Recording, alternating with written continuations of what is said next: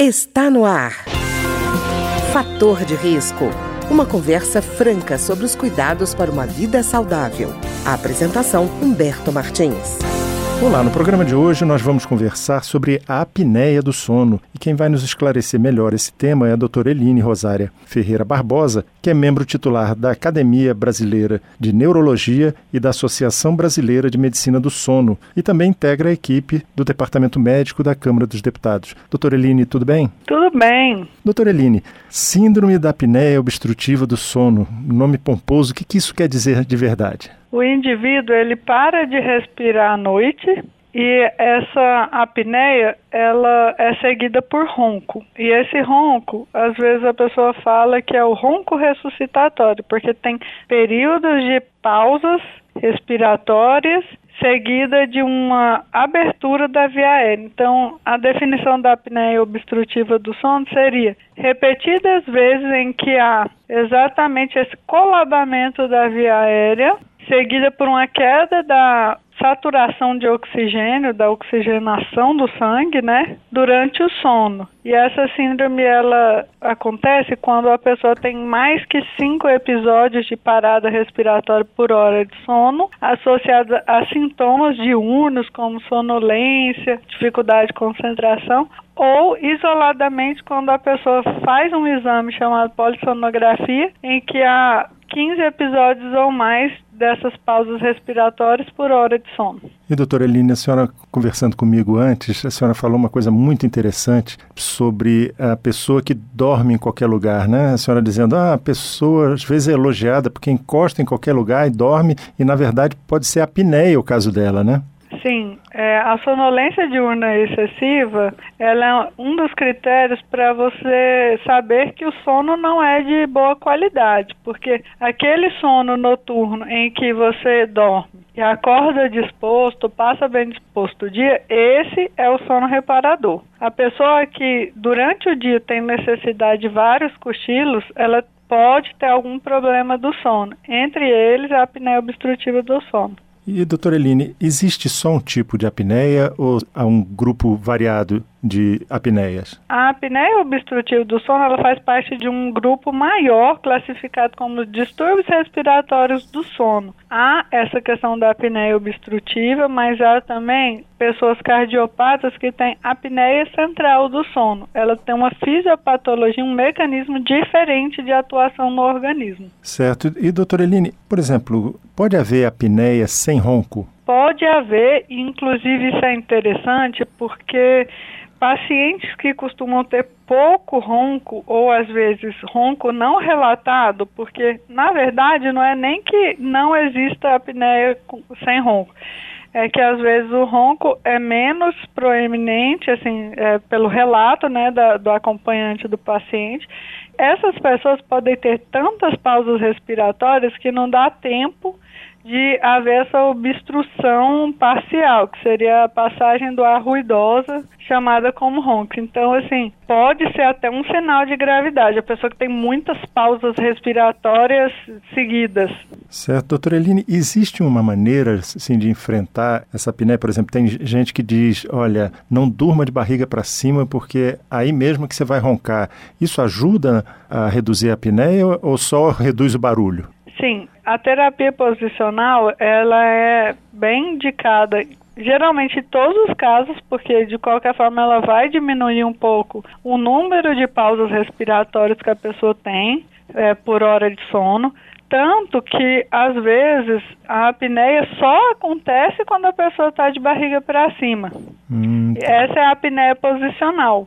Existem dispositivos como um travesseiro que não permite que a pessoa fique de barriga para cima, que ajuda nesse tipo de apneia. Lembrando que isso seria para apneia no máximo até leve, porque quando a pessoa passa a ter uma apneia moderada a grave, mesmo com a terapia posicional, ela vai continuar tendo eventos é, significativos que trazem um tanto de consequências para o organismo. E doutora Eline, é, no caso Existe um grupo de risco determinado para a apneia, já conhecido, ou ela pode acontecer em, em qualquer idade, com qualquer pessoa? Na verdade, existem as pessoas que estão mais propensas, mas ela pode acontecer em qualquer idade com qualquer pessoa, porque existem é, alterações crânio-faciais que predispõem a questão da pessoa ser oriental também pela conformação óssea do rosto, mesmo em pessoas magras, predispõe a ter apneia.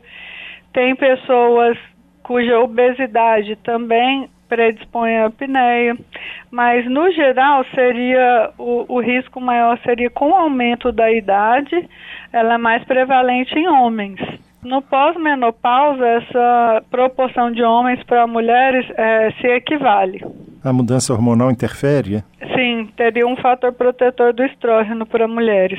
E, doutora Eline, é verdade que, por exemplo, em caso de é, hipotiroidismo, pode haver é, surgimento da apneia? Sim, a, o hipotiroidismo é um, uma das condições que predispõem à apneia, porque são uma conjunção de fatores. Você não vai ter apneia por uma coisa isoladamente. O que nós percebemos são fatores de risco que, juntando, pode ter apneia. Ou a pessoa não tem tanto fator de risco, tem mais a parte genética e vai ter apneia sem os outros fatores. Como, por exemplo, hipotiroidismo por causa do, do edema que ocorre, é, pessoas que têm acromegalia, que seria o crescimento das extremidades por um excesso de GH, também são predispostas a ter apneia, e entre outras doenças. É, aumento de amígdala, eu fico imaginando, deve também comprometer essa, essa passagem de ar, né?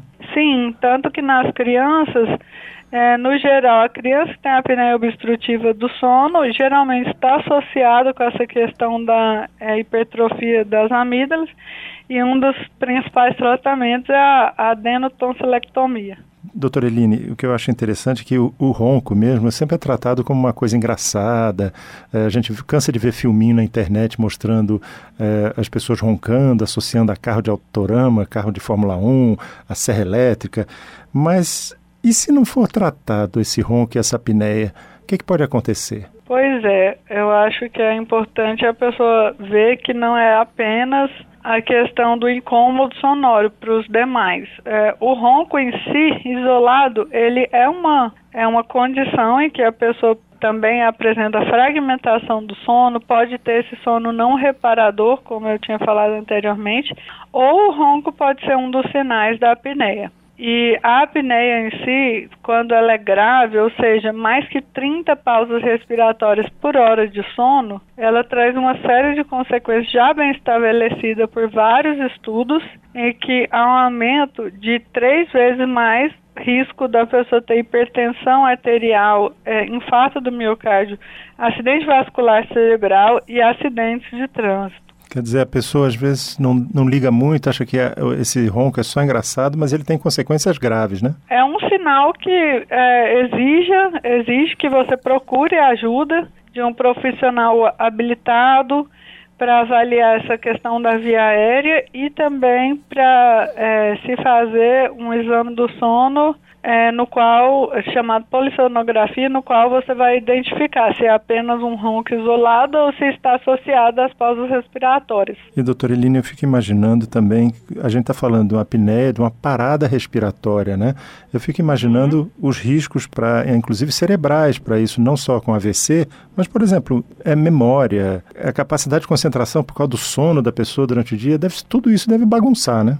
Com certeza. A, a apneia obstrutiva do sono, ela gera uma hipoxemia tecidual, uma baixa de oxigênio no sangue e isso deixa de nutrir os tecidos. Então, quando há essa baixa de oxigênio no sangue, há danos repetidos à estrutura cerebral correlacionada à memória além de afetar outros tecidos do corpo. A, a apneia do sono tem sido associada até à impotência sexual por, por essa questão da hipóxia. E eu, eu fico imaginando, por exemplo, uma pessoa que tem hipertensão e tem ronco, ela pode ter o quadro agravado também, né? Sim, a apneia obstrutiva do sono é uma das causas é, de hipertensão.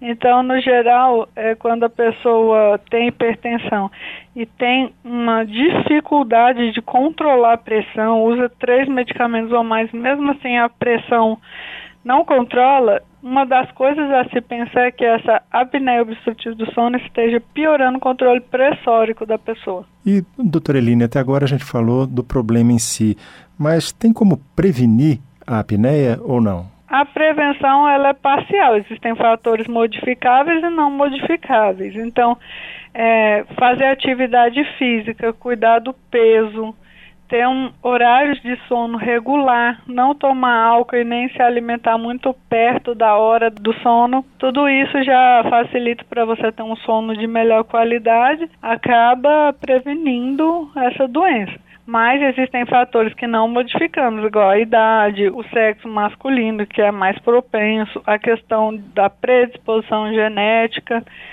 Então, é isso. E, doutora Eline, como é que essa apneia pode ser enfrentada? Existe tratamento para ela?